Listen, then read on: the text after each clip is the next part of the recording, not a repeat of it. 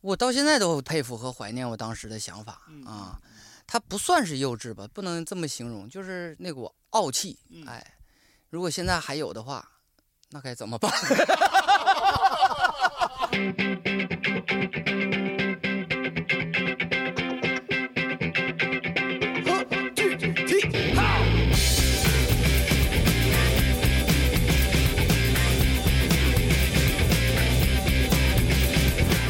？，Hello，各位听众，大家好，这里是大内密谈，我是象征啊。今天又是一个值得庆祝的、值得纪念的日子，是火星好朋友啊第二期正式跟大家见面了，来给大家打个招呼来。哎，大家好好，大家好，我们是火星电台，我是金志文。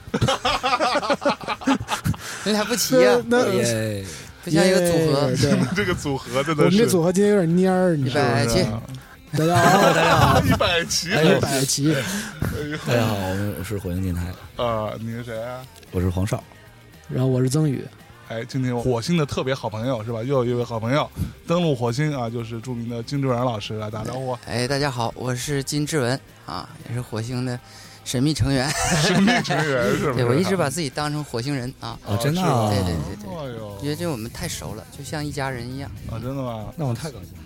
你是第一天知道你们熟是吧？嗯，刚刚才知道的。是不是？不熟谁来呀？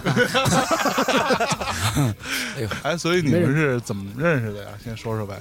我想想啊，我操，这现象是吧？我们挺早是在杭州，嗯最早那是，在一个婚礼上认识的。那 不是婚礼，是啊是婚礼，是是婚礼说对对对对对对对，哦，那个是好多年前了吧？对，然后一起在山顶吃的饭啊，对，第一次。你们俩之前认识，我是那个第一次认识他。哦，对，一三年的时候。我记得小时候当时是不是喝特大，然后哥哥我太喜欢你的音乐了，是不是？好像有这么一个画面。记住老师说绝逼没有，不可能。不是我喝大是是肯定喝大了，但是我肯定那次没有，是吗？对，那次没有说跟峰哥聊的特别那什么，但是后来是因为哦，对我俩没聊天，对没怎么聊咱们三个都没聊天，对对咱俩也没聊天，那次咱俩都没说话，我都没怎么见过你。是吗？对对对，那次没怎么见过你都。就是后来因为又是不同的记忆。对，没错每次上来都这 我。们都是每次大家说法都都不太不同的。小文先介绍你记忆的，我记忆的是那个咱们俩是通过《路遥知马力》，那个时候我我想翻唱这首歌，啊，对，然后我记得是在《蒙面歌王》，我想翻唱这个歌来着，我就特别喜欢这个歌，看完这个电影，然后就喜欢这个歌，喜欢到已经不行了。啊，真的哈。对，就爱不释手的感觉。后来我才知道，火星电台其实是我可以很近的朋友，哦，然后就通过朋友，又再次的重新的嗯认识了一次。让我再次介绍我自己。对啊，你的版本呢？哎，对你先说是你啊，一样的。说你啊，今儿为什么那么蔫儿哎，啊？我昨天摔了一跤，喝多了，喝多了，满意了吗？哎呀，把腰摔了，发不上力。我一笑，一说话都疼，行了吧？这下大家开心了吧？是带病坚持工作吗？老胳膊哎呀老腿儿，不算了，不算了。对，虽然疼，还是得让你有点状态。是是，对我很有状态呀。啊抬起来。哎呀，这个动作好难做哎，你的版本呢？啊！我们也是？那个上次杭州之后再回来，就是一五年、一六年，因为《路遥知马力》这首歌，因为小文他说要翻唱这个歌，嗯，然后他已经其实你都做好那我都个编完了。对，编曲都做好了，嗯，你就知道我们的关系有多好了吧？那那时候不他先斩后奏根本就不认识，但是他已经把编曲做完了，就是这是一种这一种什么样的信任生米必须煮成死是吧？法，对对对，它是一种信任，你知道吗？就相信我们肯定能够也不会多贵。但是还确实没少给啊，给了收还是给了不是钱了吗给了不少，收了收了。那我怎么没收着呢？对你得问曾宇。你总记着那个好像没收着呢，那然后一查就都有。那是一种特别默契的一种感觉，对吧？对对他就肯定知道这件事不会那么艰难，哦，都能 hold 得住，就不装逼，大家嗯都啊是不是啊？特好，嗯特别诚恳。而且他那编曲就中间那一段，他自己用那个自己的声音学小号那一段儿，哦，哇，我听得我泪如雨下的。我就我想那就这么着，那个真的。是用你自己声音学的对吗？对啊，对对我听的时候，技。我想说，我说最早这小这个号怎么听着有点最早用这个口技的人是洛桑嘛？对，那个是嘟嘟嘟嘟，这是其实灵感确实就是来自于那个。哦？是哈，对，然后觉得我觉得可以。其实最开始是用嘴去试探一下，然后其实就是想把音符先设定一下编好，然后最后是确实想找一个小号来录，但后来发现其实整体效果就对就很好了，嗯不要找真正小号，就那个特好。嗯，所以他其实挺有办法的，因为他编的特别好，啊，特有信那好，心。那我就有一个嗯。拷问灵魂的问题，哦。咱能说实话，哦，他编那把好还是你们编那把好？肯定是我们编的，有有有有有有有，是我，是我。嗯，公平点说，我还是觉得小文那版好，因为谢我哦，真的哈，对我觉得听的我都好想没有那么多次，自己那版听太多次了。哦，我都特想唱他那个，但是他那版真的挺好的，而且就是特特别怎么说？我觉得我们那版比较收，特别好。我们那版太混了其，实我们特别不默契。你再问这个问题，我们应该集体回答谁的版好？你的版好，我的版好，小花的版好。哎呀，哎呦，我觉得这个是一个靠谱的答案。嗯，前面掐了别播，这轱辘掐了。哎，所以金老师啊，你是东北人儿东北人，东北人。啊，东北人跑到北京来做音乐，所以你从小就有一个音乐的梦想吗？还是怎么着？那是肯定有。是不是？，对，从小就喜欢唱，嗯哼，唱完之后到了院校的时候，就接触了吉他以后，就觉得哎，自己是真正的爱上音乐了。哦，嗯，小文什么时候学吉他？我记忆当中没记错的话，应该是九七年，您因为什么契机接触到吉他的呢？《同桌的你》对哦，对，这首歌，因为我听到我们学校的学长拿吉他弹这《同桌的你》的前奏的时候，我就已经被好听到崩溃了，然后我就发誓要哦就把这。给学了。对对对，那最初学吉他是因为想要唱给某个同桌的你听吗？真不是啊，那个时候可单纯了。哦，是吗？就是觉得这好听是吧对对对对对，哎，你还是个异类。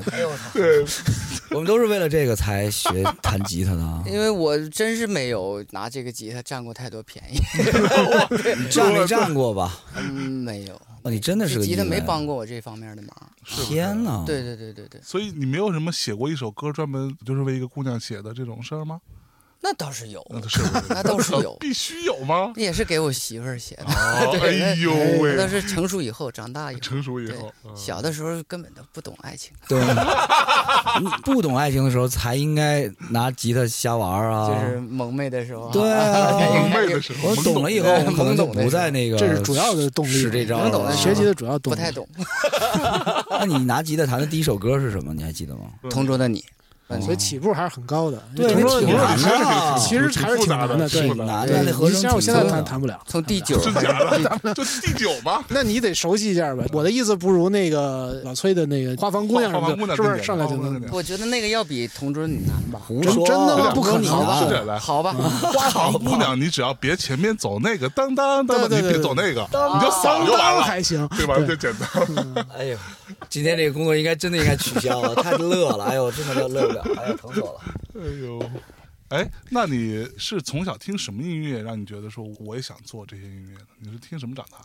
准确的说，我真正开始懂得音乐、开始追音乐的时候，就是听周华健。哦，哎，从周华健的那个时候开始，然后那个时候分别还有杜德伟啊，然后太小的时候听的肯定是小虎队，小的对对对，我听这，咱俩是不是同一个人？差不多，差不多只不过你长得可能更老，不是，我的意思，你长得可能没我着急，哎呦喂！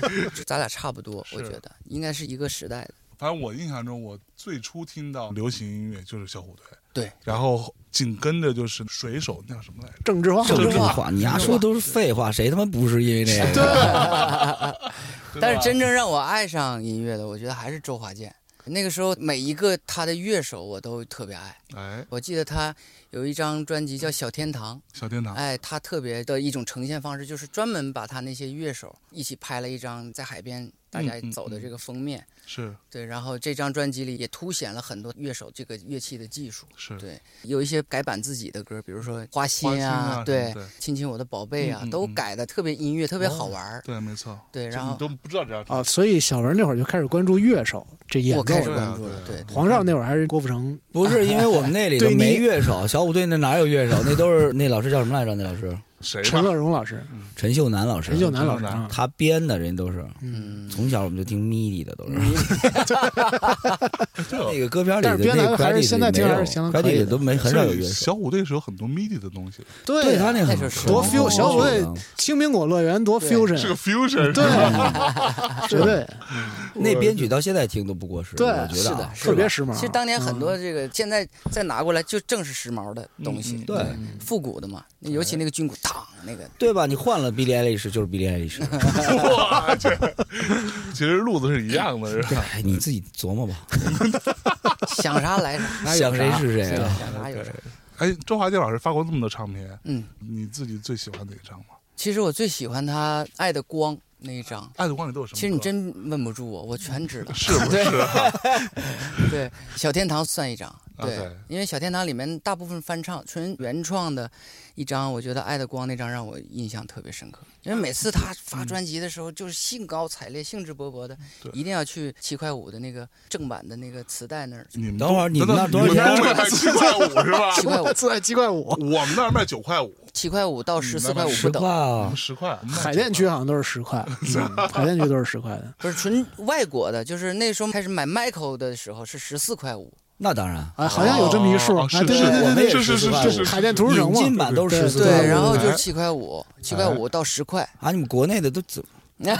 是不是你们那儿正版分销商挣什么钱呢？对，他可能是其实就是带货有有那个 那会儿正版的都贴一个贴画，对吧？就那个能变色那对标，对对对对对吧？那会儿都贴一那个。后来他妈连盗版也有这玩意儿，这东西不难做。对对 对对对，路边的那也有了。也有。哎，所以《爱的光》里面都有什么歌啊？我怎么都没印象。爱的光当然有爱的光，哎呦哎呦，肯定是主打。那其他我也哎，我。特别想爆笑。因为大内的是听众啊，大家看不到我们那个样子，我其实特别想爆笑。难了，对吧？不是，当年我对那个《爱的光》这张专辑就是特别喜爱，嗯，因为他那张专辑里面好像哪首歌都不火，但是我就啊特别喜欢，我就觉得那个时候我就是听，不是说大街小巷都听的歌。嗯嗯嗯哎，你听没听过这个歌？嗯，你没听过，我就觉得我很荣耀。对、啊我介绍给你、推荐给你听的时候，是不是很好听？他觉得很好听的时候，我觉得很荣耀，嗯对嗯就觉得自己有品位嘛。就那个时候就觉得，哎，我听的东西可能跟别人都不太一样。嗯，哎，周华健是有一张，我记得他的唱片里边还翻唱《Yellow Submarine》，啊，那是英文专辑，对，那是哪一张？我觉得那应该是他英文专辑。挺神的。周华健比较火的时候是哪几年呀？是在小虎队之后了，小虎队其实他就是从华星开对始，是不是也在什么谭咏麟、张国荣鼎盛时期之后了？对他差不多一定是对对他是九对大概九一九二年这样。他嗯的那个鼎盛时期，就是我听说过一个最印象深刻的事情，就是他去我们长春开演唱会的时候，啊他是把它放在那个跟人一边大的那个就是皮箱里拉进现场，啊，否则的话他根本进不去。我去，对。就被围了！没，错，没错，就是疯狂到那种程度。当然，咱们家乡的人也热情，是的，是的，那 咱咱我能东北人太跟谁。都咱咱的了，怎么了？我们很亲切，不行吗？是不是？啊长春的烤串真的好吃。哎，对不起，长春的串有什么不一样吗？那你算问对人了，这个是专业的。你问的是肉还是料？你看看没有？我就说专，我就说专业的。肉和料各有什么不同？烤法有什么不一样吗？我认为肯定得在于火候嘛。啊，开玩笑，哎，我觉得你说的是真的吧？应该是这样吧？反正我见过小文烤过，就是这么长一个炉子，布满了肉，小时候一个人跟那儿盯着，就是没有点基本功，你 cover 不了这件事有。那天有五十个吃客，对就是来吃就你一个人朋友小文一个人在那儿烤对那么牛逼在啊，他以前工作室有一个开放的那种阳台上啊，那个阳台上，是哈那，么长一排，嗯，大概得有一米五吧，差不多，差不多。啊那是我第一次吃生腰子带血的，是因为没烤熟特别想吗？不是不是，他是啊，我当时不是说是故意的吗？为熟了。你那天可不是这样说的我？每次烤腰子的时候，我都会拿出来之后尝试一下，好了，人家说你能不能再熟点儿？我不喜欢吃这么生的啊。好，好那我就是没熟。你那天不是那么说的，这个反应纯看客人什么那？我就是那个客人，我说这个不熟，他说哥就这样吃，鲜的。嫩，确实嫩，确实嫩，确实嫩，确实嫩。但是我这肉品质还是我敢保证。我后面特别骄傲的跟很多人说这件事儿，人家都没接我话茬儿，人家说这傻逼，没熟都他妈不知道。自己还在那儿特美。前两天我已经快差点被公认成这个烤串儿的了，跟做音乐没啥 关系了。可是你为什么会那么擅长烤串呢？我就是喜欢吃，啊，对，主要就是喜欢吃。没看出来呀。没有吃烤串儿不一定都胖，我就是吃烤串胖成呃，东北人练地摊儿，他那个烤串儿吧，嗯其实怎么吃更有味道，一定是放在炉子上，你慢慢烤着，慢慢吃，嗯热乎着吃。然后它不哦是说大把大把的，就是五十串、三十串的那么去一气儿吃完的那种。哎，你慢慢烤着，嗯因为在我妈妈的那个老家就延吉，每个串儿店它的那个炉子上一定都是带火的，就是桌子上一定是有炉子的，然后给你上火，哦然后你一点点边热边吃，然后边喝是这样的。对，然后你哦可能喝三杯配一串啤酒，是是，对，是这样的一个品。所以你你吃错了，你怎么吗？所以吃？才会有。怎么吃出回回？去重吃。他是三串喝一杯，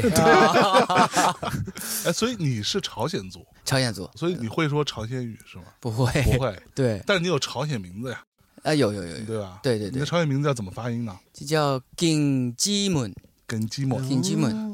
像闽南话那意思。顶金们，顶金们还挺好听的。不是哎，你真的不韩国会吗？韩国明星的你试试试试，我不会，你 solo solo 在脑子里 搜了搜，搜了一段朝鲜话，或者在韩语。搜罗不是 solo，哦，完，全没有，一点都没有是吗？因为啥？因为爸爸妈妈不说是吧？在家里说啊，他们不想让我听的话，就会说潮语。哦对，小时候就可能要背着我的一些那。你属于被朝鲜语给排 对除了，又排除，怎么又排除？又排除了。咱们老有排除小时。候是得，你如果是长大了之后潮语说的特别好的，一定是选择了朝族小学。小学对，啊从小学一直到中学，升到高中，是这样的。我是选择了汉族学校，这个是你自己可以选的吗？我自己可以选的，你当时选择了汉族学校因为我没有生在延吉，我生在是吉林市啊啊，吉林市还是汉族更多一些。OK，对明白。对，嗯有显族吗？吉林市里那也很也有那学校有吗？显族学校？吉林市也有，哦啊你们知道小文为什么特别刻苦、那么勤奋的，很有能力把自己的生活搞得特别好？家里的存折在哪儿他不知道啊。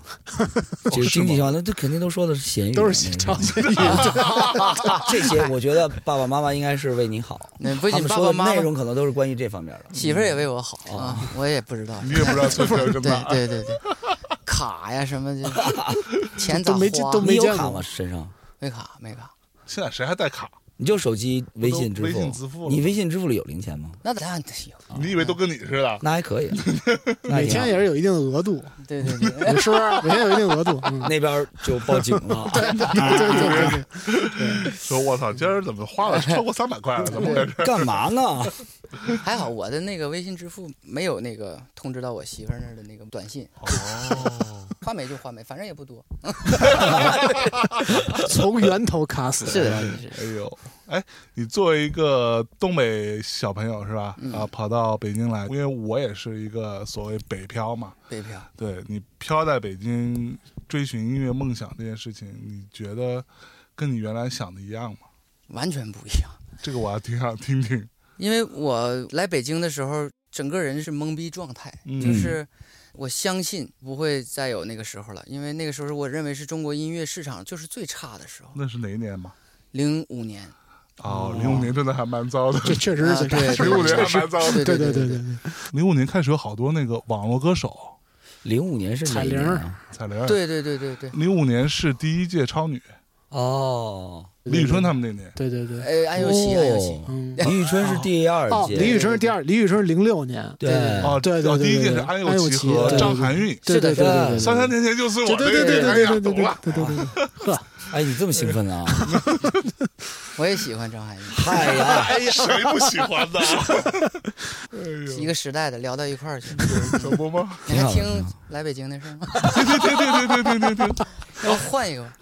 那会儿是不是还有那个什么 EQ 唱片？怎么拦不住你呢？对哎，你是不是在 EQ 唱片工作过？工作过？我主力啊，你是 E 我是 EQ 的主力，对，因为那个时候我几乎包揽了 EQ 唱片的大部分编曲，哦，真的啊，对对，就是不收取费用的那种。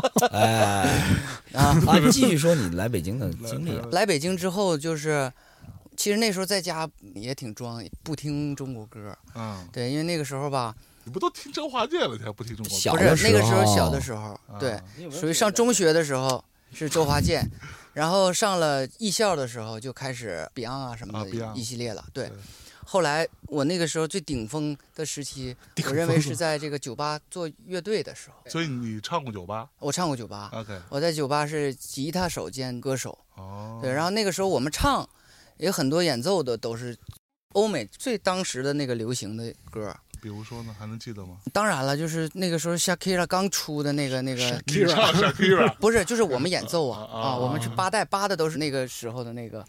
呃演奏啥意思？就是你你你们我我得我也是伴奏哦，然后我伴奏的同时，就是每个人轮着唱嘛。哦，对对对哦，一趴可能有十几首歌，然后他一首他一首他一首，就台上能唱的得有三四个啊明白，然后轮着唱，唱上一趴就 OK 了。哦，你们那酒吧都这么玩的？是的，一天三趴这样的，然后很音乐，就很纯粹。是，然后像那个时候我们都演奏过 The Wall 啊，是吗？？The Wall 我们都演奏，然这么后文艺，为什么呢？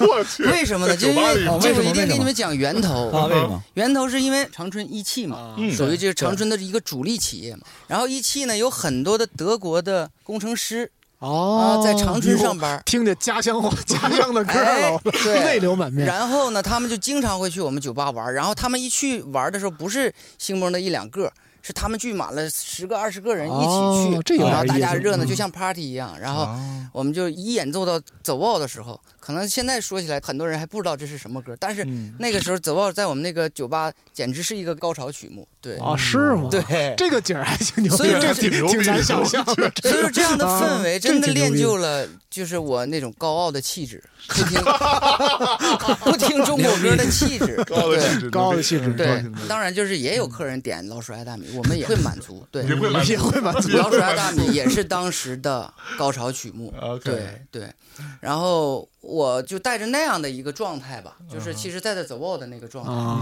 是来到了来到了北京，然后发现完全发现北京没有走过，也没有也没有德国工程师什么都没有，完全我就是完全想瞎了眼，就满街是的老鼠。对，根本就跟我想的完全不一样，是啊。我就懵逼了，就是呃所以你到北京来之前，你是先联系好一个工作吗？还是一个驻唱的地儿，还是怎么着？没有没有有的有一个公司就是收我，哦正好是有一个公司想要给我出唱片，哦，那公司在香山的那个脚下的一个别墅区里面租的一个小别墅啊啊，就是我来北京之后，在生活上还真没吃过苦，哦没遭过罪，然后在那儿就特舒服。是地下是录音棚，哎然后二楼是编曲室哦啊，他把设备都给你弄好了。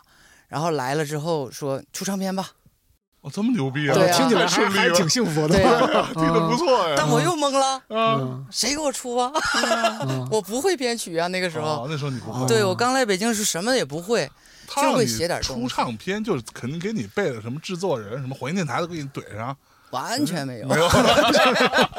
那时候好像我们也没工作呢。哎，你是零几年来的？我是零五啊，那那时候咱们工作量已经大幅下降了。对 零五年的时哦，候，对，零五年的年初吧，正式的。随着唱片行业的你说去哪儿衰落，我们已经开始去哪没活了。那不去会儿，骗子，肯定骗子，对对对对对对对肯定骗人的。对对对，那出了吗？专辑第一张？没出啊但是做完了。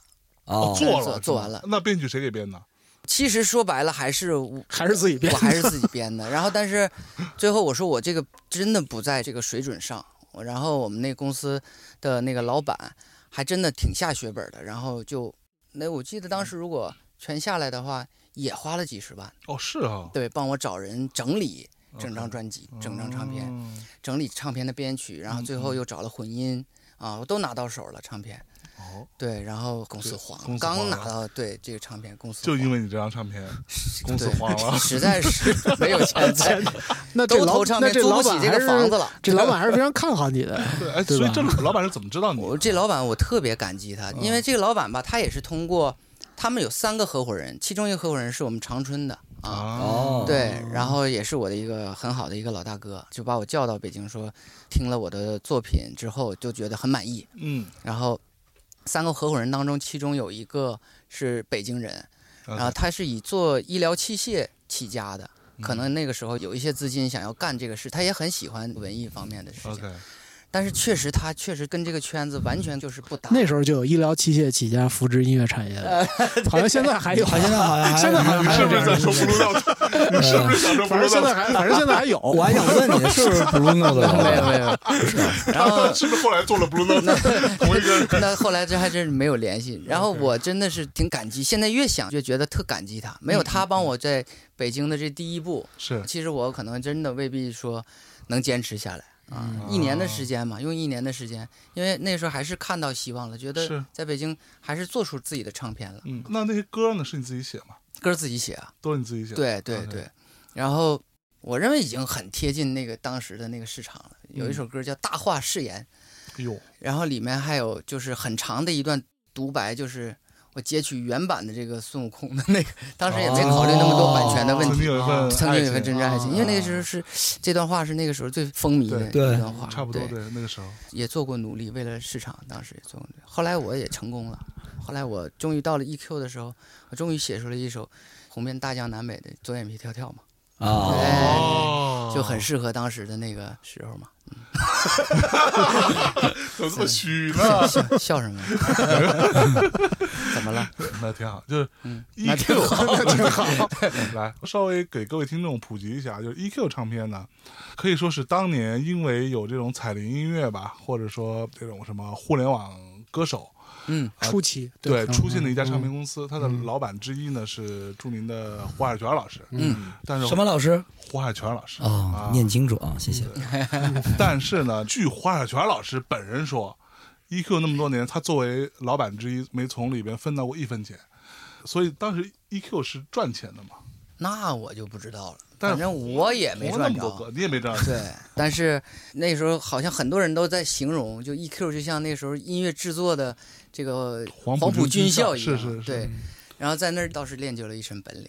对就主要是编曲啊、制作啊。是的，是的。，我就相信没有那几年的，差不多也得有六年吧。你在一科待了六年啊，嗯，没有那几年的磨练，我也不会有后来一二年的好声音上的那个改编能力。是对对对对，其实那个时候的能力都来自于那个时候的磨练。OK。嗯，那你到了 EQ 之后，没有想过发展我自己的音乐啊，做我自己的东西啊，什么之类的吗？做了呀，到 EQ 其实人家都说了，红遍大江南北的歌对对零没认真听讲。但是我的问题是，那个是你自己真的想做的吗？那时候，其实不太是吧？就是零六年进的 EQ，嗯，零七年就发片了嘛，对，就发了《左眼皮跳跳》嘛。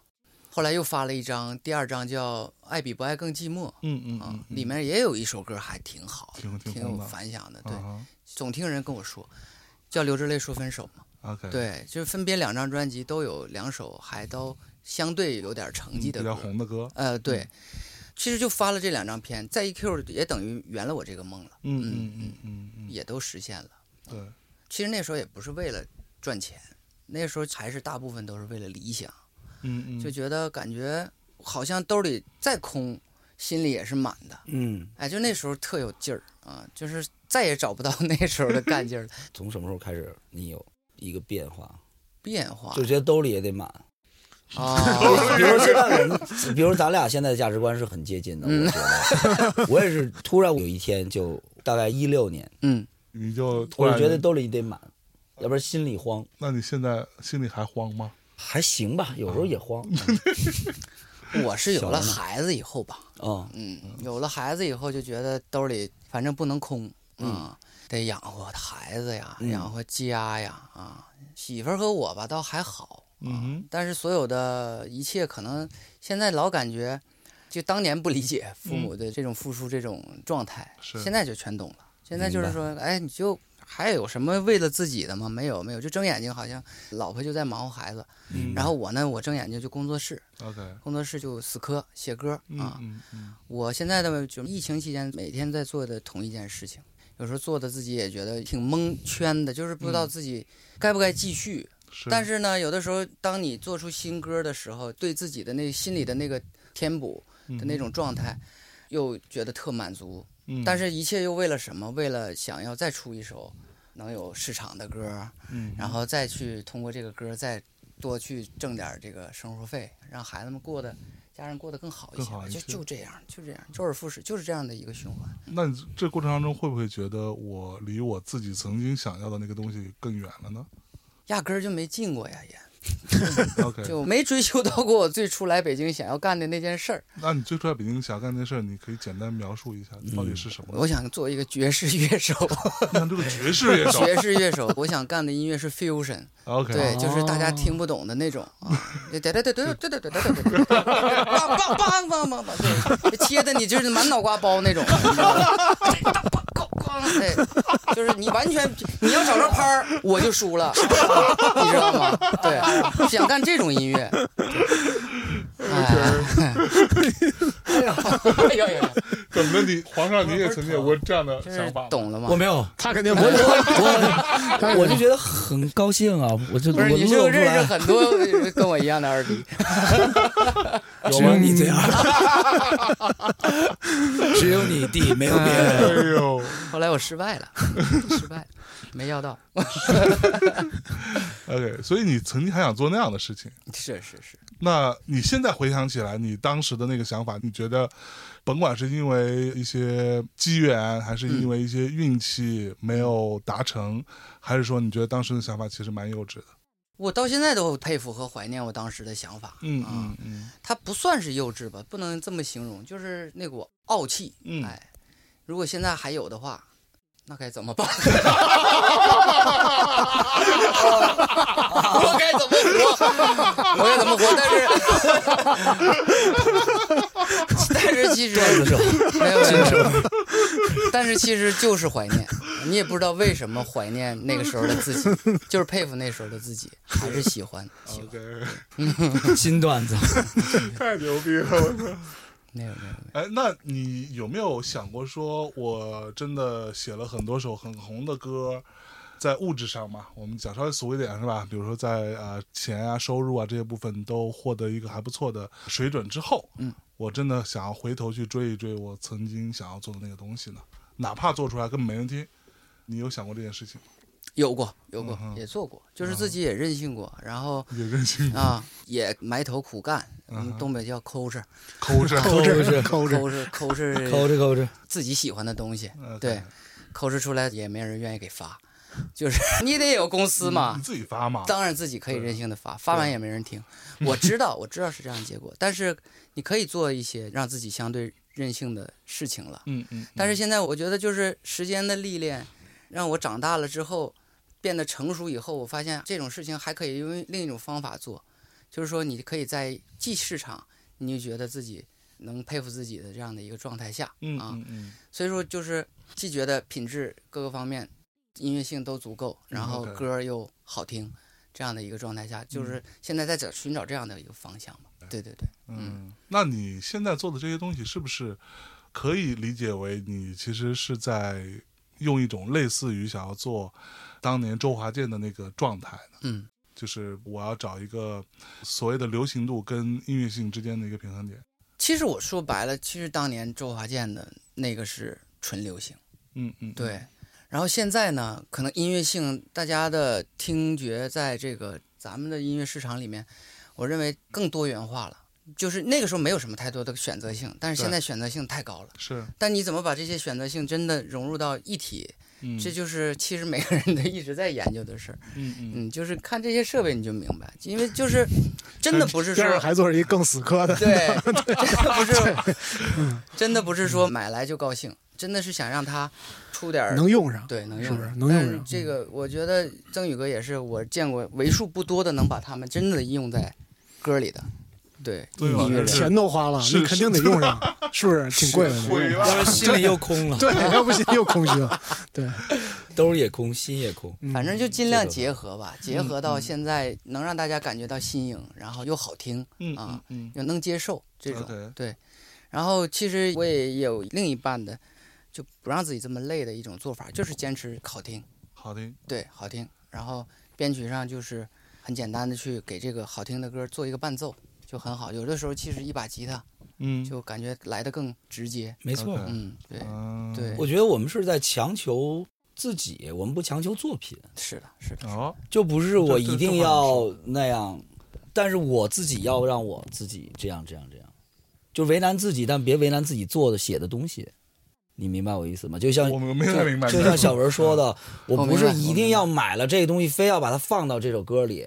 嗯，但是我买了这个东西，我要想办法怎么跟我的现在的创作、跟以前的创作的习惯结合，变成一个新的创作习惯。OK，就是我怎么把它放进去，但是死活写了一万首歌都放不进去，嗯那我就再写呗。这是就是啊对对对，为难这不不是自己的过程强求作但我品上的。不是说我买了这东西就非得我学会吹笛子，我就每首歌里都得有笛子，明白明白明白我意思吗？嗯，我明白你，就是得买，反正买还是完了消费，对对对还是要消费最重，要是消费，消费。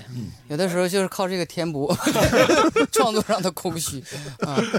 哎，我们还真的是啊，我们要不然稍微休息一下，我们嗯来听首歌来。好啊来好，就哎，你们刚刚说到那个路遥知马力，要不我们来一下这首歌？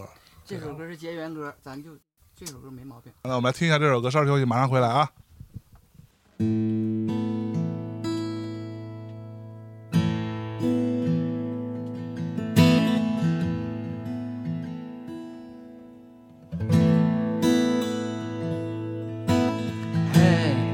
女孩儿，都别哭了。他要走你就让他走吧，那只愚蠢的乌鸦。嘿，女孩儿，都别傻了。一百零五十九节七天半，该放的还是要放下。一种叫做幼稚的我们的固执的潇洒，给我们的一场的不是你爱我，更不是你恨我，都他妈的太麻烦。我要的只是简单的。只是诚实的，好好享受平凡吧。我要的我错过，伤口偶尔还会痛。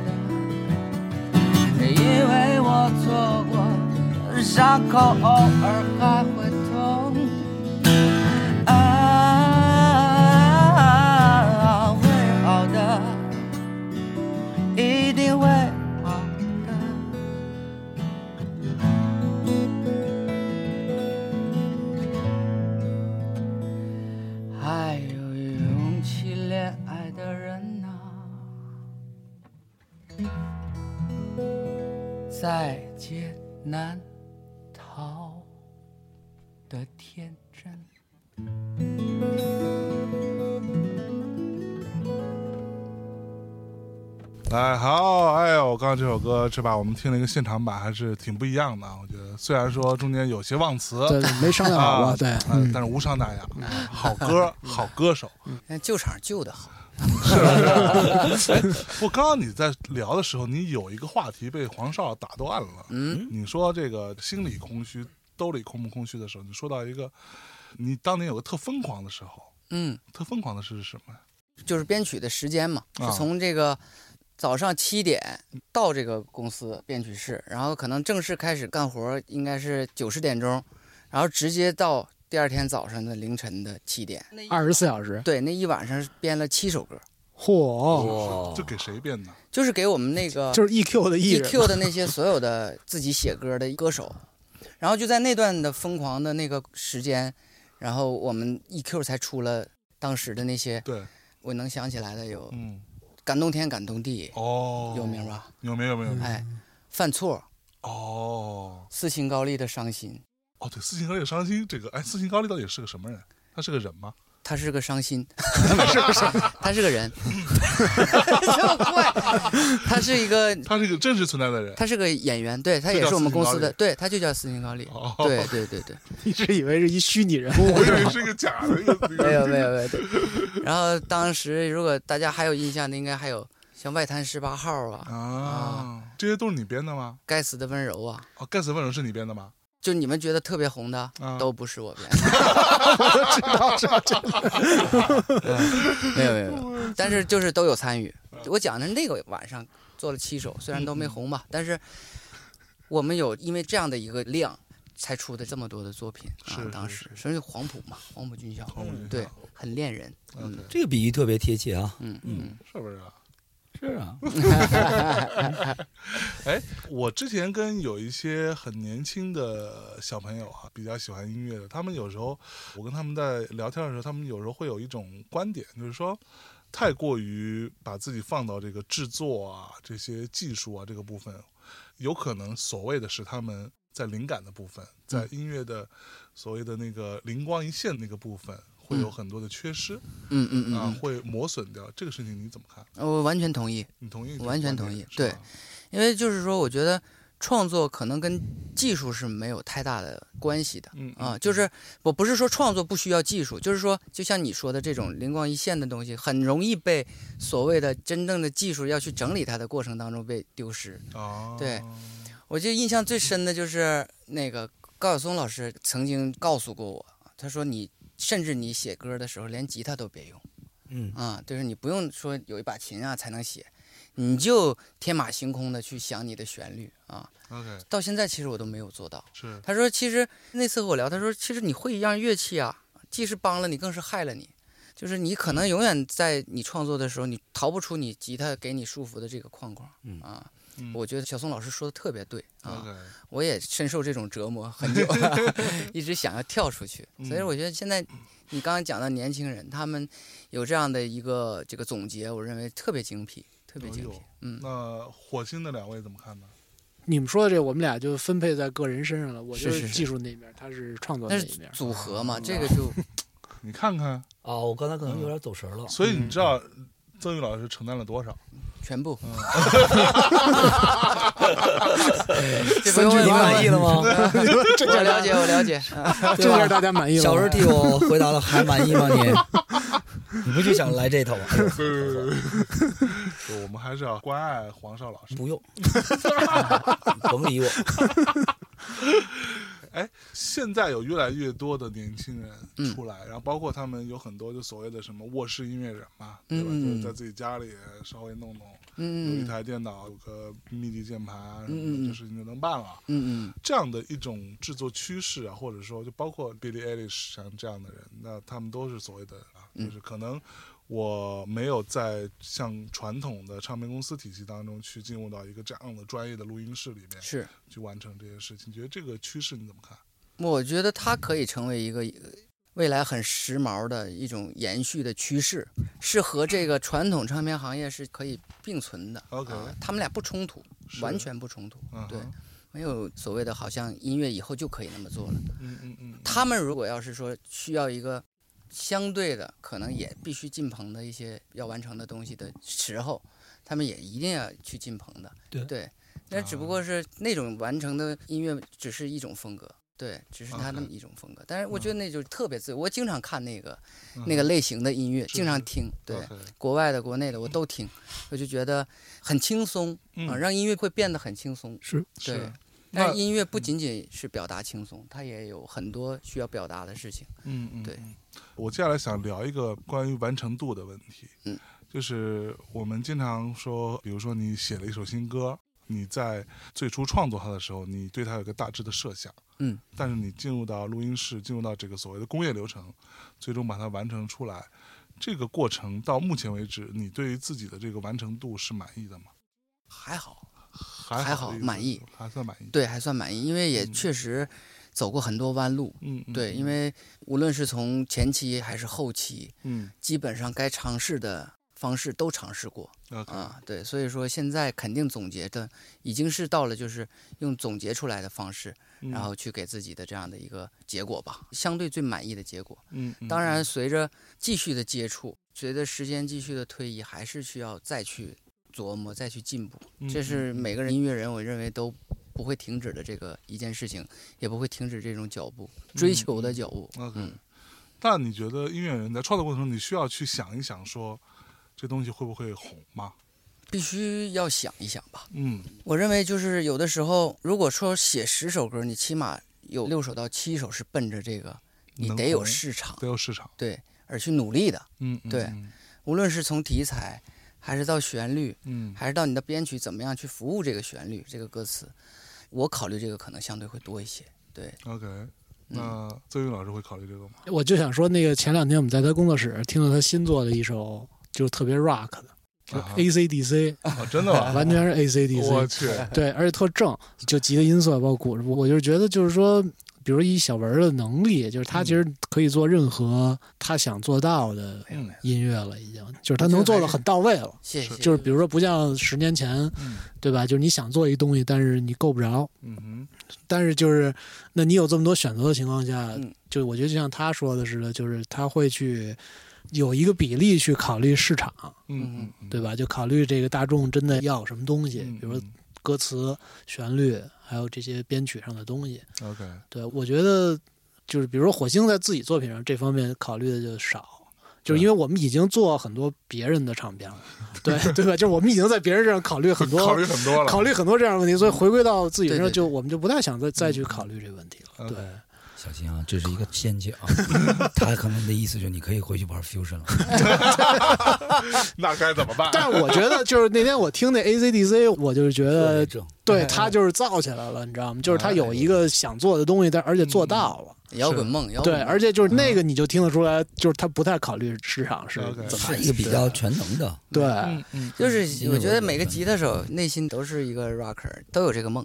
嗯我也加字儿吗？其实我也不是第一次，不是谁 扎字吗？这刚才不是说扎啊子吗？扎字嘛，炸死啊！哎，会不会是因为比如说你的成长环境，包括所处的这个时代的关系？我会看到有一些刚出来的一些很年轻的小孩，尤其是啊，就咱们这儿并不是在做什么价值审判，但是会有一些那种很年轻的小孩，尤其是家境很好的，嗯，你甚至都不能说衣食无忧吧，他可能想买个设备什么，就对他来说就是买个玩具一样。了解。对，像这种小孩儿可能反而不太考虑市场怎么着，不太去想这些事情。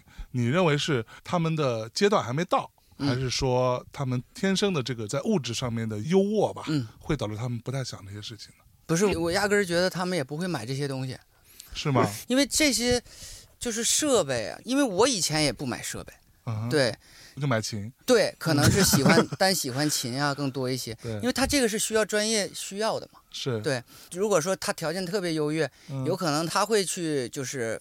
我碰到过很多孩子，他会去找好的录音棚、啊，好的制作人，是，去尝试帮自己去做歌啊之类的这种的。但是说我了解过的，就是他自己就上来就买这些东西，他也没法用。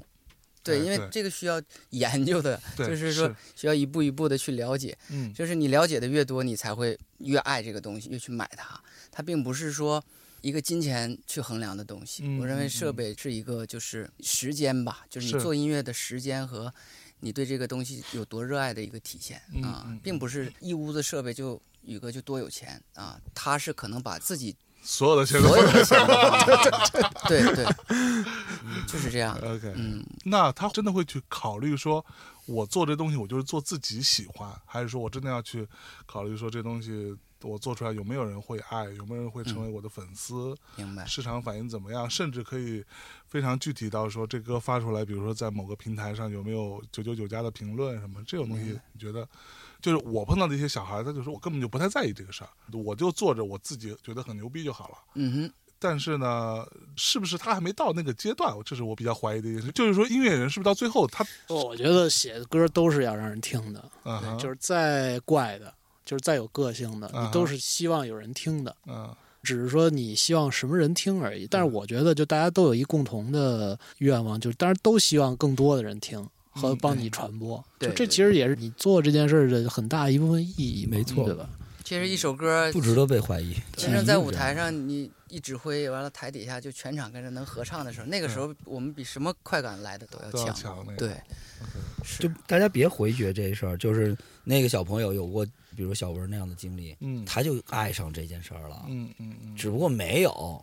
所以他还不知道。对，就你还没尝到那个滋味儿，你肯定不知道。我当然可以拒绝了，嗯，不是拒绝，我说我不是为了这个。对，而且我觉得难的是，就是你又把你自己的做到了，但是又被大众接受，就是普世的作品嘛，嗯对吧？这是最难的。当然，比如说音乐人可能不愿意做的是，就这儿有一条路特别好走，嗯，我知道，就是你写五个音之内的，大家容易传唱，但是就是说我们不爱这么写，嗯嗯不爱走好走的路吧，对嗯。但是就是也当然希望就是我仍然通过智慧、通过学习什么的出来的作品，还是被大家传唱，脑子有病。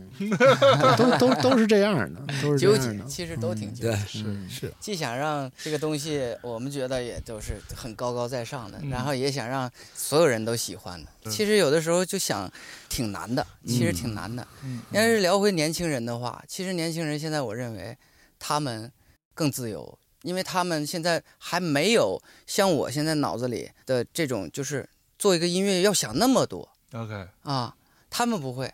有可能就哼哼一个旋律，非常简单，然后就很市场了。是。有可能他不考虑市场，越不考虑市场，他越简单越直给的东西就越市场，嗯，就挺好的嘛。对，那你从刚到北京来到现在，其实你在做音乐也好，包括你在 EQ 的经历也好，嗯。当然也包括你在最近啊，也都做了很多这种比较流行的这种影视作品的一些嗯嗯嗯，主题曲啊、配乐啊，诸如此类，对吧？是，那我的问题就是，从那个年代，从比如说两千年初到现在，嗯，你觉得整个大众所喜欢的音乐这件事情，它的标准有变化吗？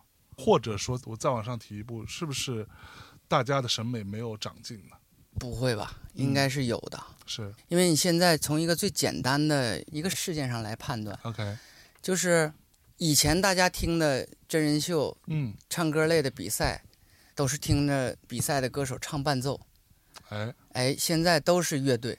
是，而且通过现在的整个的音乐节的市场在国内的这样的一个扩大，嗯嗯，嗯。我认为是因为老百姓的听觉水平在上涨，在提高，对，在提高的一个重要的原因吧。啊，对。嗯嗯。然后我认为，我也相信，嗯，就是说，每一个听歌人都想听最好的啊，嗯。然后最适合自己的、最对的吧。嗯。啊，至于哪一个歌是真的火到，就是可能确实挺现象级的那种，嗯。那可能像这样的事情，在现在的这个市场上也并不多，啊。嗯嗯，现在还有一种提高方式，就是现在人们听觉的选择性非常的强，是，然后听觉的人群分类分的越来越明确，嗯嗯啊嗯。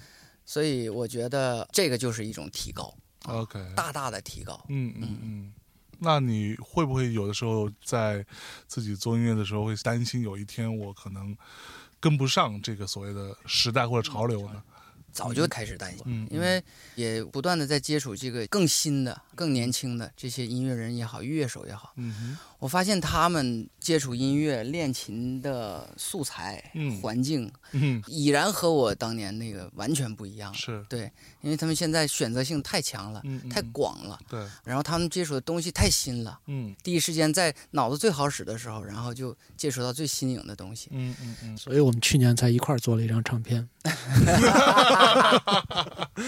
是对，为了追上小朋友们，真的啊我们对所以我就就是真是真是每天都在担心这个事儿啊就是在觉得挺心慌的啊，挺心慌的。嗯但是你慌又有什么用呢？你慌只能用一个事情来解决这个慌，就是继续干，对继续干对，继续干。对没错，所以这个事儿，我觉得我跟火星一定是有共同语言的，因为我觉得我们是同样的勤劳、勤奋，就对做音乐这件事儿。是是是，我们就怕掉队。嗯，那会不会有一种情况是说，就是我跟很多比较资深的音乐人去聊天，他们反而会有一些人会觉得说，年轻人的很多所谓的灵光一现的东西是很宝贵的，但是以他们的这个所谓的音乐的根基这件事情来讲的话，很有可能没有办法持久。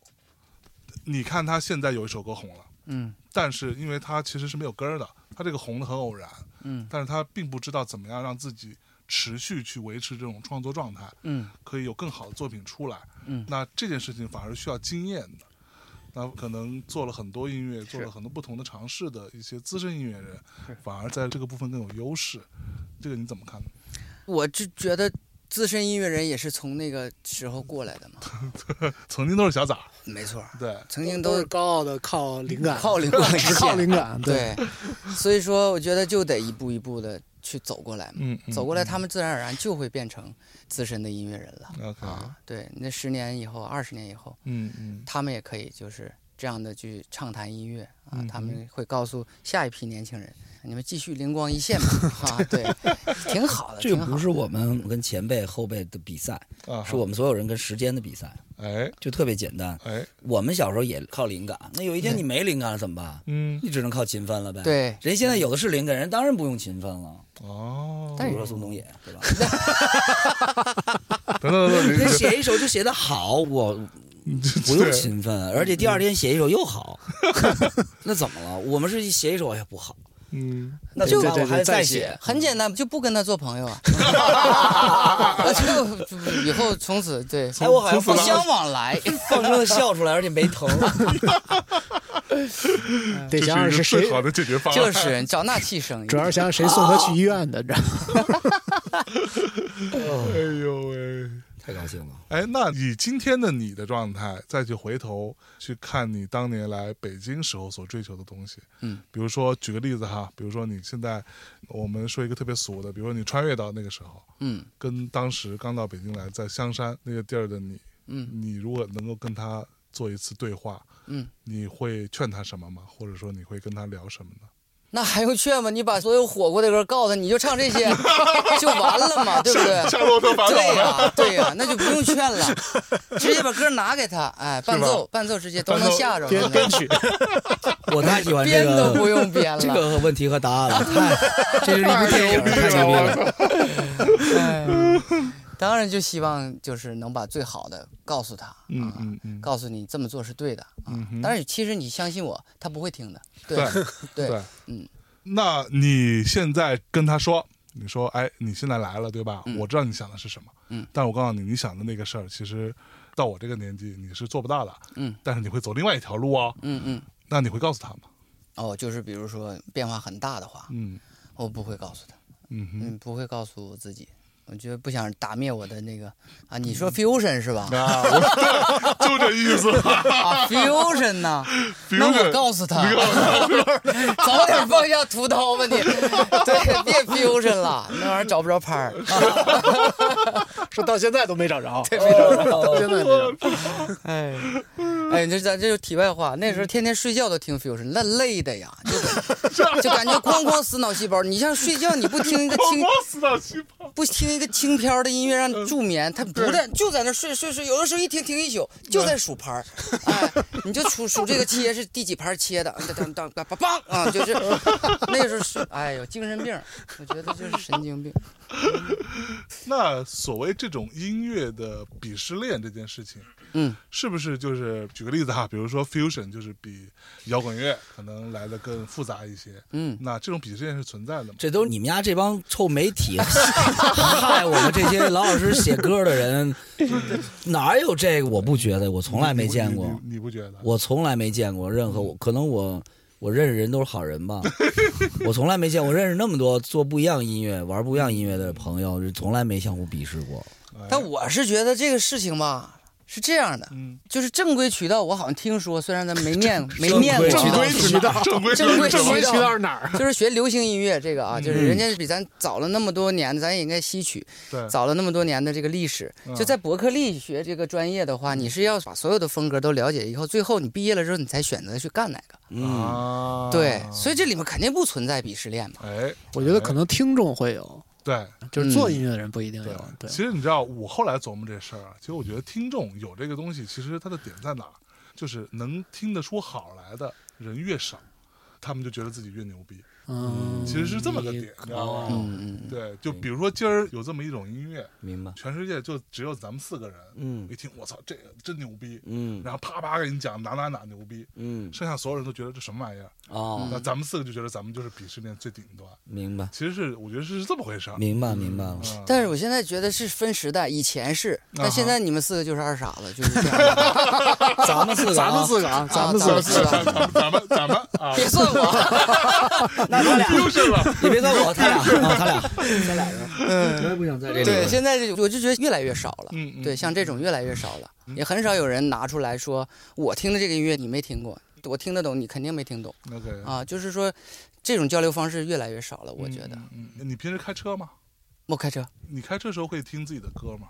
会听刚刚后期完的。刚后期完。，对，因为我自己汽车音响算是一个习惯的试听的这样的一个环境，对对对嗯，对然后我会去拿汽车音箱听，然后拿专业音箱听，然后拿耳机听，然后再拿手机喇叭听，对对对对，会听的啊嗯，但不是说那种欣赏自自己那种听，不是不是，那我的问题问你们三个人，嗯。有没有过哪一刻我自己开着车，或者我坐一出租车或者之类的哈，嗯突然之间这个音响里传出来我自己的歌，嗯，然后我一听，我操，还不错这歌啊。太好了，听得我潸然泪下，是吧？催人乃下，嗯有没有过这样的时候呢？老有，我我我是我，嗯 你你会有？我老有，嗯，哦，我经常这样，你听过什么歌会这样？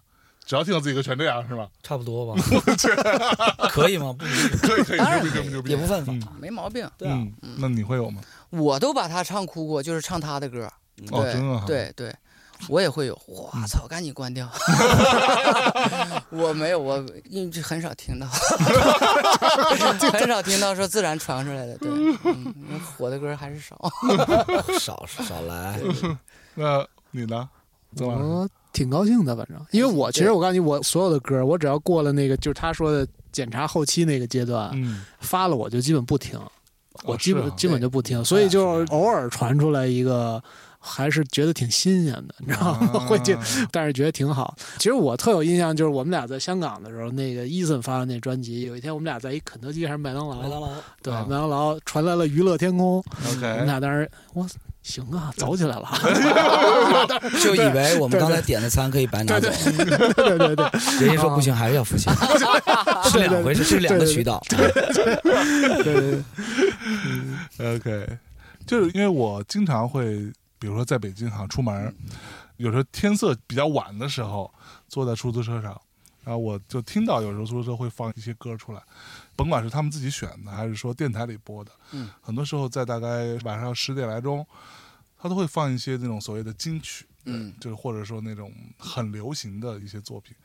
但你要说从我个人的听歌趣味上来说，我并不会主动去听这样的歌，嗯但很多时候我会在车上，我听到的时候我就一直听着，嗯。然后我就突然就看着窗外的这种车水马龙啊，我就觉得哦，原来这些歌。它在某一个时刻，对于很多那种感觉有点孤独的人来说是非常非常重要的。就他在情感上是一个巨大的一个，甭管是共鸣也好，还是一个支撑也好，对，这种共鸣跟支撑是你在这个时候你换一个你觉得逼格特高的歌，它是达不到的。但这时候我就是需要一个很普世的一个情感嗯，的这样的一个作品。其实这种感受，我刚刚突然间回想，就是说现在当然大家看电视也少啊，嗯。然后听广播也少嗯。啊，当然开车的时候，就有的时候感觉永远是就是在这个喇叭里，嗯。然后和电视的那个屏幕里，就是放出来的，你听到的就会更珍贵一些。嗯嗯啊。当然现在就很便捷，你一个 MP 三你都会随随便便就是下载到听到。对但是你同样的 MP 3但是如果是你喜欢的一首歌，真是在汽车的广播里放出来的时候，你就很有另一种感触和感觉，想把它认认真真的听完。是就像我记得小时候看电视的时候，嗯哼看电视的时候就是。无论那个台回放那个电影，我看过多少遍，哎我都非常想再把它看完。对，因为我就觉得电视台是固定的时间放的这个电影，对对对，它有一个仪式感，就是说很怀念那种仪式感吧，就是嗯对，嗯。嗯。因为我在车上听到过两首歌，这个是我一个非常私人的一个经历哈，嗯。就是我听到这两首歌的时候，其实我已经快到站了，就快到我家了，嗯嗯嗯。但是我就坐在车上，我说那个司机在这个门口停，我等我把这歌听完嗯嗯啊。这两首歌，第一首是许美静，嗯嗯，都是夜归人，都是夜归人，我刚都是夜归人刚想起来，对，就这首。然后另外一首就是刚刚你们唱那个《路遥知马力》。啊，啊，那首歌我第一次听就是在车上听到的，我之前从来没听过。然后我听的时候，其实我都不知道那歌是谁唱的，因为嗯我在听到的时候，他调台还是怎么着，他已经在播了，嗯对他并没有主持人说接下来带来一首歌叫什么。我说哇，这什么歌啊？我就到我们家门口的时候，我把这首歌听完了。就在那一刻，我其实是会自我反省的，嗯，就是说你老觉得说听音乐这件事情有多高的一个逼格，怎么着？你们这那的，对吧？又要听电子啦，又要听什么了？但是其实到最后感动人的东西，它可能是一些非常朴实的一些存在。嗯，对，他用一些很简单的方法就可以让你，我首先感谢你啊，特别荣幸啊。要要不然跟两 两首歌，两首歌入有一首入选但其实它不存在这个问题，不是逼格，它是一个欣赏习惯。哎，可能我们都是从小听口水歌长大的人，所谓口水歌，叫流行歌曲吧啊嗯嗯嗯，所以我们欣赏习惯是这样，所以我建立在这个上面呢，我们听了好多，比如说甚至听不懂的东西，是。可能也喜欢，但是所谓的朴实就在那一刻，就最打动我的还是我小时候给我建立这个习惯的那个东西，嗯那个基础。嗯根儿根那基，有的人可能人从小就听，他是听管弦乐长大的，嗯他可能对吧？可能一首交响作品或者一个钢琴曲哎让他特别没事。哎呦我操，怎么安慰我起来了呢？其实我是在安慰自己啊，呦呦呦，没事没事啊，对，没事都一样，对都是一样的，没 管弦流行都一样，真的，那不就是那时候的流行音乐吗？一样的。古典也是流行的鼻听觉习惯这个总结的特别到位，对对对对这个是听觉习就是哪些东西真正的跟你有共振，其实对。对吧？就哪种东西，嗯就是你到最后你会发现这些东西跟你有关系，嗯，嗯，这个说的太好了，就是所谓的你有关系。过去经历的所有这一切的总和，就是现在的你。嗯，对但是你是不能把自己从里头摘出来说，我他妈就不听这些东西了。啊，哥们儿以后那个就是形式的嘛，对但是你最终还是得面对一些比较真真正的东西，没错，你像现在如果咱们看小虎队演唱会的话，对。咱们一定还是热泪盈对眶，，一定会哭的吧？我想一定会哭一定会哭的。嗯。这帮逼也不出来演，他们仨人 也也不会死了，对不对？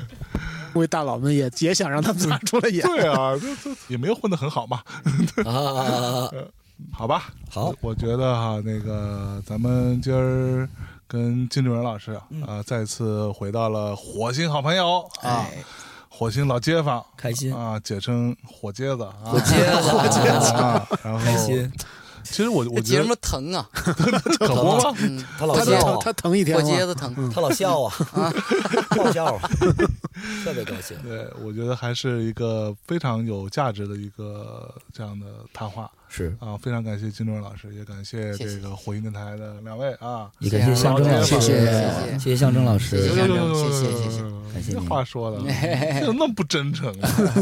嗯，谢谢，谢了，松的。的。那我们最后再来现场 live 一首歌呗，好吧？啊，我们今儿就别放歌了，咱们嗯既然对都是音乐人的聚会，咱们行就来个走个现场好嘞。啊！最后来哪首歌呢？最后这首歌咱们就播录的时间吧，啊，啊，我觉得很适合今天所有聊的，就是从过去到现在啊哎。的这样的一个主题，嗯嗯嗯，呃播录的时间。真好。好，哎，那好。我，们在这里要跟大家说再见了，拜拜。拜拜拜。拜。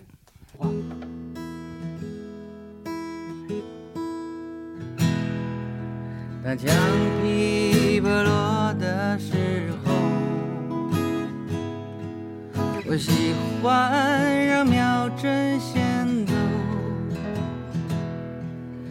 如果我能照看老去的